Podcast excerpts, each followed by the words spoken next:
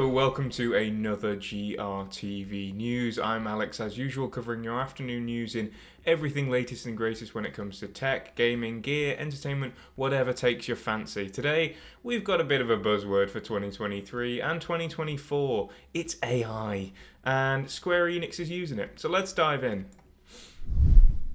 As we can see here, Square Enix is using AI in the upcoming live service game Foamstars. Now, if you're not sure what Foamstars is, it's a bit like Splatoon. Instead of using paint, you're using soap to splatter your enemies in this sort of uh, arena based gameplay. As reported here by our lovely friend and colleague Alberto, 2024 is going to be a bit of a big year for Square Enix by the looks of things, a bit of a turning point. Last year we heard a lot about their inclinations towards uh, Web3, NFTs, sort of trying to push the crypto market forward in terms of gaming. There's a lot of pushback on that, but Square Enix carried on forwards. We've not seen much of it yet, but it seems like it's going to start creeping its way into games.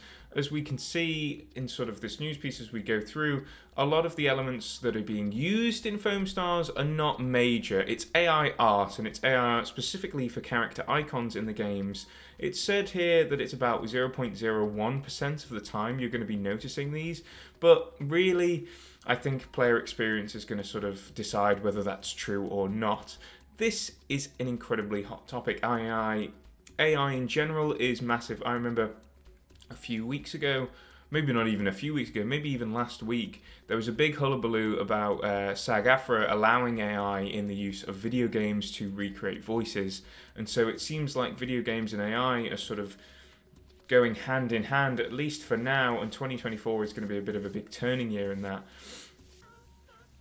It's more of an experiment by the sounds of things, this Foamstars. Uh, AI element, but even so, it's so controversial AI. It's just such a word. As soon as you mention it in relation to art, video games, movies, TV, anything where people sort of really strive to create something that is then sort of being replicated in not a very good fashion, usually it's going to set a lot of people off. It's a big buzzword for that exact reason. And so I can imagine that a lot of people aren't going to be very happy about this, even if it's 0.01%. Even if it was 0.0001%, people would still find an issue with it because technically the idea or the argument of the anti AI people is that you're, te- you're taking away a job from someone who could have made those character icons and could have been proud of their work. Of course, this is all up to personal preference. Some people do like AI. Some people have really gotten used to Midjourney, especially as we notice in this article, is the thing that's being used to create these icons. And with each iteration of these programs, it's becoming more and more realistic, which is becoming more and more dangerous for artists but more and more fun for people to mess about with.